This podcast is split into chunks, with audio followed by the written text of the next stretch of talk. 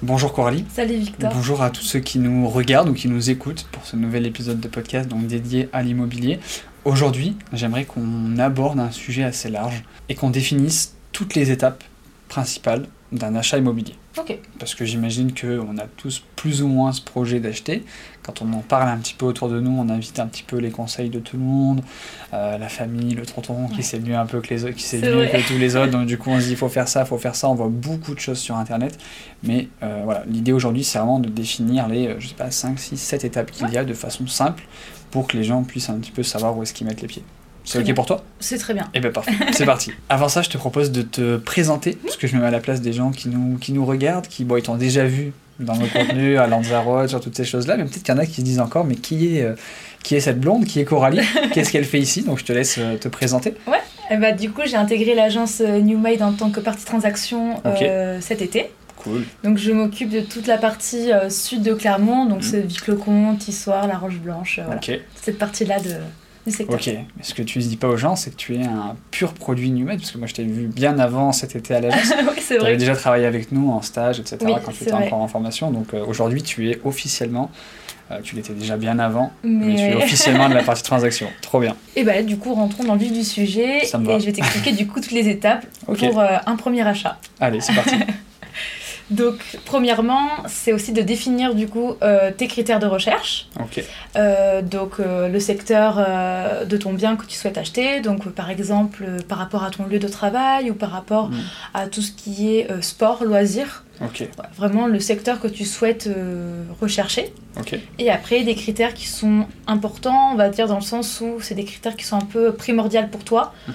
Euh, dans le sens où par exemple tu as un enfant, c'est peut-être important pour toi bah, qu'il faut qu'il ait sa chambre. Les chambres, les crèches, ça, le sport, les écoles, les bus. ah, C'est ça, voilà. pas, c'est pas encore mon cas, mais tu vois, je, je suis prêt, pense.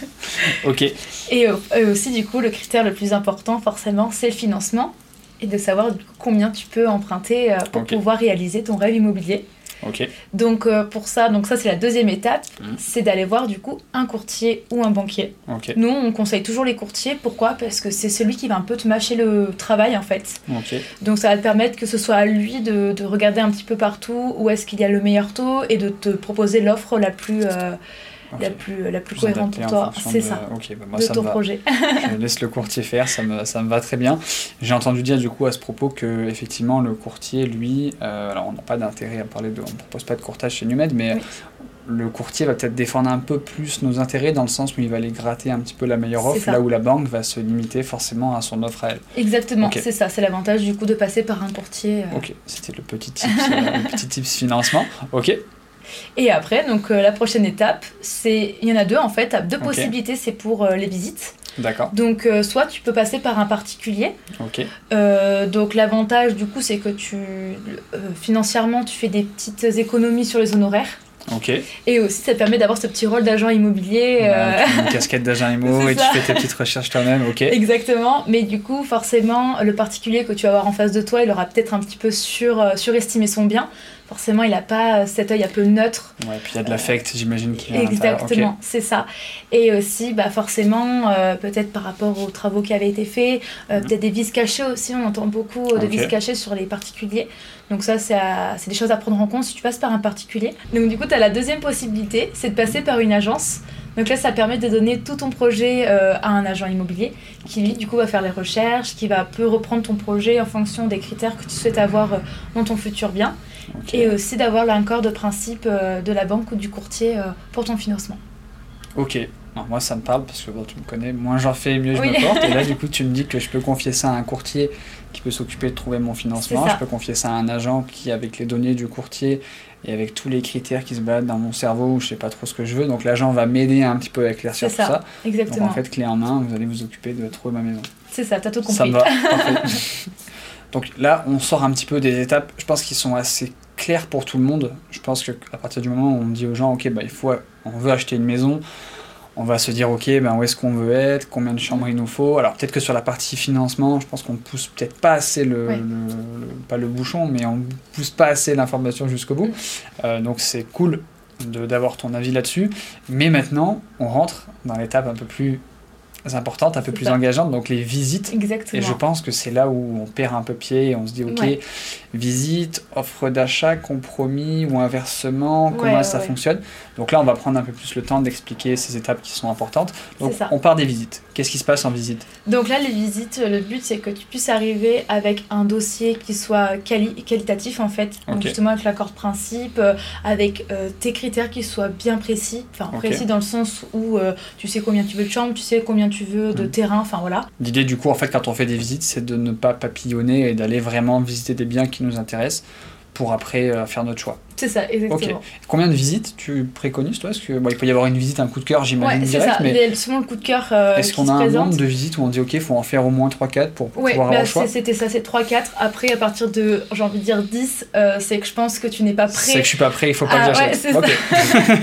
je note l'information pour quand j'aurai fait ma 37e visite. J'imagine que du coup chaque visite est un peu particulière, ça dépend du profil, du bien, etc. Est-ce que ça. tu peux quand même nous faire un petit état des lieux ou une petite checklist un peu de 2-3 questions ou de choses où il faut être vigilante, vigilant ou vigilante Oui. pendant les visites Bien sûr, alors du coup tout dépend du bien, mais si on Mhm. est sur un immeuble, c'est important de prendre en compte les travaux qui sont en cours, ou les travaux qui ont été votés, ou les travaux qui ont été réalisés. Ok. Ça, ça a quand même une importance. Et aussi euh, les diagnostics qui ont été effectués sur le bien, c'est important de bien poser les questions sur ce qui a été euh, euh, fait par le diagnostiqueur. Ok. Et, euh, et après les années de construction, enfin il y a beaucoup de questions en fait à poser euh, pendant une visite, donc c'est important de bien les noter avant une visite et après de pouvoir les poser euh, à l'agent immobilier ou au particulier euh, qui te fait visiter. Ok, donc ça y est, j'ai fait ma 37e visite. je sais que c'est ce bien que je veux. Qu'est-ce qui va se passer? Parce que du coup, c'est, je pense que c'est là qu'on perd euh, tous les pieds. Ouais. Euh, Qu'est-ce qu'on fait Comment est-ce qu'on s'engage Est-ce que si je fais une offre d'achat, ça m'engage à vie Euh, Mm, mm. Comment ça se passe? Effectivement, c'est marrant que tu me poses la question parce que c'est l'offre, c'est souvent ce qui peut faire peur aux acquéreurs, alors qu'il n'y a pas vraiment le gros attention d'achat. Mhm. C'est vraiment une feuille où dedans il y a le montant du bien et, euh, et ça montre en fait, au vendeur que tu as l'intention de poursuivre le projet avec ce bien. Ok. Voilà. C'est juste l'étape au-dessus, en fait, de juste envoyer un SMS en disant oui, ça me plaît, je veux acheter. Là, en fait, on va réserver du coup aussi la maison, j'imagine, ou l'appartement. Ok. C'est ça, c'est une un preuve peu- un peu écrite en fait euh, de tu veux euh, poursuivre euh, Ok. avec Et si, euh, est-ce que sur cette offre d'achat, alors toi, j'im- je sais qu'à l'agence, on les rédige avec les clients, donc il n'y a pas de la question à se poser, mais pour la personne qui est un peu toute seule face à ça, euh, il y a des modèles sur Internet, Oui, j'imagine. Est-ce qu'il faut indiquer euh, des clauses suspensives Est-ce qu'il faut indiquer des réserves? Est-ce que... Pour le moment, l'offre d'achat, ça comprend juste les données un peu personnelles du client, donc euh, nom, prénom, Nom, prénom, date, adresse, voilà. Exactement. Et après, avec le montant du prix d'achat. Ok. Et après, il faut simplement qu'elle signe cette offre et qu'elle le valide avec le vendeur qui signe à son tour euh, l'offre d'achat. Mais euh, Et il signe du coup s'il accepte. exactement. Ok. Maintenant qu'on a fait notre offre d'achat, qu'on a réservé la maison, euh, la suite c'est quoi? C'est le compromis de vente? C'est ça, exactement. Encore un terme qui fait un peu peur. Qu'est-ce que c'est? Qu'est-ce que... Donc après, donc l'offre d'achat, il y a le compromis de vente. Donc on Ouais. va pas rentrer dans les détails euh, du compromis, mais c'est euh, effectivement euh, un peu plus concret sur l'achat du bien. On sort un petit peu de cet aspect avec une intention. Là, on est vraiment dans le concret. Et grâce à ce compromis, tu vas pouvoir faire les démarches auprès de ton courtier pour pouvoir vraiment passer au financement de ton bien. Ok, donc là on rentre dans la donc encore une fois hein, on est dans une situation où tout est beau, tout est rose. Donc là le compromis a été signé. C'est ça. Euh, maintenant c'est quoi la suite? Qu'est-ce que je fais avec mon compromis? Je sors de chez le notaire, j'ai mon compromis de vente. Est-ce que ça veut dire que je vais avoir la maison? Est-ce que Non. Donc une fois que le compromis est passé, tu peux aller euh, donc chez ton banquier ou chez ton courtier pour justement présenter ton compromis et pouvoir enfin avoir ton prêt immobilier. Ok, donc du coup une fois que moi j'ai reçu l'argent de la banque, je le verse au propriétaire, au notaire? Non, en fait, il y a un appel de fonds qui est fait. Donc là, c'est entre le notaire et ton banquier. D'accord. Donc euh, le but, c'est que le notaire puisse avoir euh, ton prêt immobilier 24 heures avant l'acte authentique. Ok, donc c'est le notaire qui s'occupe de tout. ça, Encore une fois, moi C'est ça très bien. Ok, parfait. Donc là, si je prends un petit peu de, de hauteur, et puisqu'on arrive à la fin de, de l'épisode, donc j'ai fait ma recherche, de, j'ai défini mes critères, donc Cali et Canty avec le financement. J'ai du coup démarré les visites, j'ai fait une offre d'achat qui ne m'a pas euh, directement engagé définitivement, mais qui a montré mon intention d'achat.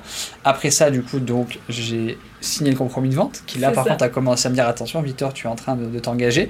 Euh, j'ai fait du coup, donc pendant le délai de compromis, j'ai eu l'accord de financement de ma banque, j'ai été voir un courtier, j'ai eu une meilleure offre, bref. C'est ok, c'est signé, donc là, acte authentique signé également. C'est ça. La suite, c'est de. C'est de commencer le déménagement et Ok. de Et d'habiter dans ton nouveau chez toi. De déposer mes cartons de mes meubles et d'être dans mon nouveau chez moi. Ok, Exactement. parfait. Coralie, merci beaucoup pour, cette, euh, pour ton temps, pour Bah, tes explications. J'espère que ça aura pu aider de nombreuses personnes, même si j'en doute pas, parce que c'est vraiment, pour nous, c'est assez familier, mais l'achat immobilier, je pense que c'est casse-tête pour, euh, pour, pour nombreuses personnes.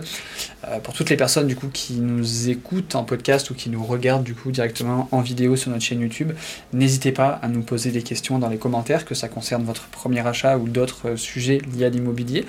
Moi ou Coralie ou d'autres personnes se feront un, un plaisir d'y répondre à travers des différents contenus qu'on pourra créer ou directement dans l'espace commentaire. De mon côté, je vous dis à bientôt pour un prochain épisode de, de podcast. Et Coralie, on espère te revoir bientôt sur un autre sujet ou sur Bah, avec plaisir. euh, format. voilà. Merci à tous. Merci.